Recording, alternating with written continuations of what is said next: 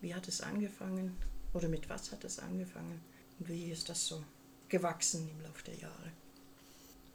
Ja, Asylwende Verlag ist eigentlich eher durch einen Zufall entstanden, weil ich ursprünglich nie vorhatte, Verleger zu werden oder einen Verlag zu gründen. Was ich wollte, was ich seit Beginn meines Studiums vorhatte, war später mal in einem Verlag zu arbeiten als Lektor. Das meint ja jeder, dass wenn er mal in einem Verlag arbeitet und einigermaßen was mit Literatur zu tun hat, dann möchte er Lektor werden. Äh, das aber nur nebenbei. Ja, äh, es ist äh, so, dass ich in Erlangen Anglistik, Germanistik und Spanisch studiert hatte, dann zwei Jahre in England als Dozent an einer Universität arbeitete und äh, gleichzeitig meiner Dissertation arbeitete.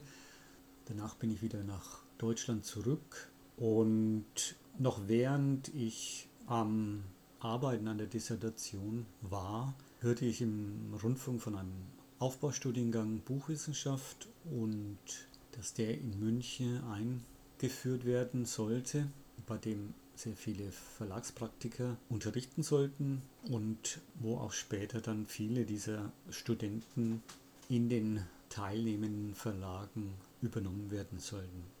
Ich dachte mir, das ist eine riesige Chance, gleich im ersten Jahrgang dabei zu sein und entschloss mich dann nach reiflicher Überlegung gleich beim ersten Jahrgang dabei zu sein, um eben größtmögliche Chancen zu haben.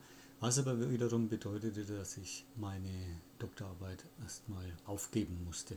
Während dieses zweisemestrigen Aufbaustudiums, das mir ein wirklich fundiertes Background-Wissen ermöglichte, habe ich eine Idee gehabt, eine Produktidee und ging damit wochenlang schwanger.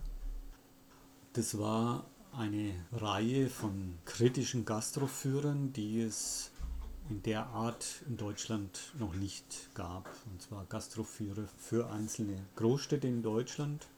Ich habe diese Idee dann verschiedenen Verlagen angeboten und diese Verlage waren auch sehr angetan davon. Die Verlagsleiter meinten aber, dass so eine Idee in einem großen Verlag nicht realisieren sei, sondern das müsste ein kleiner Verlag tun. Und warum ich nicht selber gleich einen eigenen Verlag gründe und die Idee umsetze. Und nach langem Hin und Her habe ich mich dann wirklich entschlossen, diese Marktlücke, die ich da gesehen hatte, zu füllen und den Verlag Asilveni zu gründen. Der Name, der war auch, der hing auch mit diesem Studium zusammen. Es war nämlich eine, eine Idee während eines Seminars. Da sollten wir auch einen Verlag gründen, so spielend natürlich nur. Und der sollte Reisekochbücher veröffentlichen. Und für diesen Verlag sollten wir eben auch einen Namen finden. Und innerhalb dieser Arbeitsgruppe kamen wir dann zusammen auf den Namen Asivendi, weil der passte natürlich für diese Reisekochbücher. Und als ich dann später den Verlag gründete und die Produktidee und überhaupt auch die Verlagsidee äh, betrachtete, dachte ich, das wäre eigentlich auch ein wunderbarer Name für den Verlag, für meinen Verlag und habe das dann übernommen. Ich nenne jetzt das Buch mal als ein Kulturgut. Dieses Kulturgut in der heutigen Zeit, wie sehen Sie da die Stellung des Buches in der Gesellschaft? Ja, das Buch ist in den letzten Jahrzehnten immer mehr zum, zur Ware geworden. Wenn man in den 70er Jahren sich noch ausführlichst über Inhalte auseinandersetzte und ein Umschlag eines Buches oder ein Einband noch eher zweitrangig war, wenn ich das mal so sagen darf, ist es leider Gottes inzwischen so, dass die Inhalte eine geringere Rolle spielen oft als die Marketingstrategie des Verlags.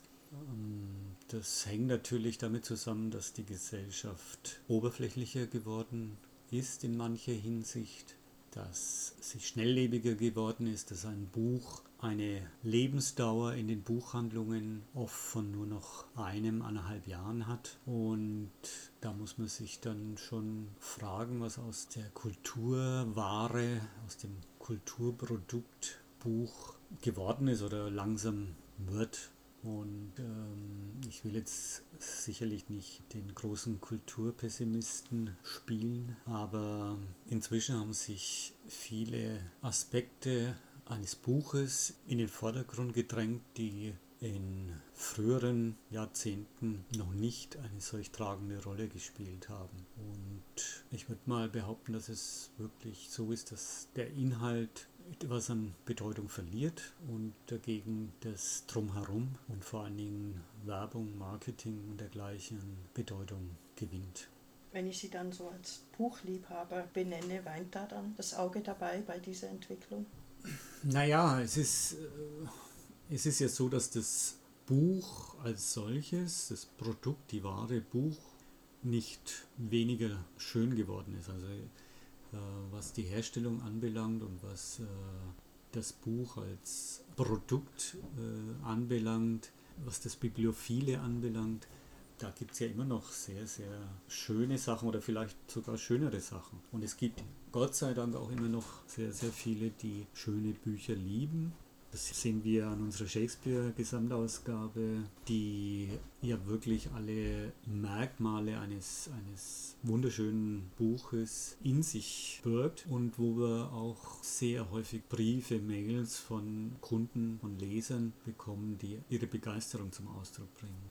Was ich mir eben wieder mehr wünschen würde, worüber ich mich freuen würde, wenn äh, die Inhalte auch wieder eine größere Rolle spielen und nicht bei ein paar wenigen Bestsellern, die dann aus politischen oder moralischen Gründen dann in die Diskussion der Massen geraten und wo ich dann auch sage, ja gut, okay, das ist schon auch Literatur, das ist auch ein Buch, aber es gibt so viele Bücher, die auf der Strecke bleiben, obwohl sie auch inhaltlich und auch außen sehr, sehr gut sind.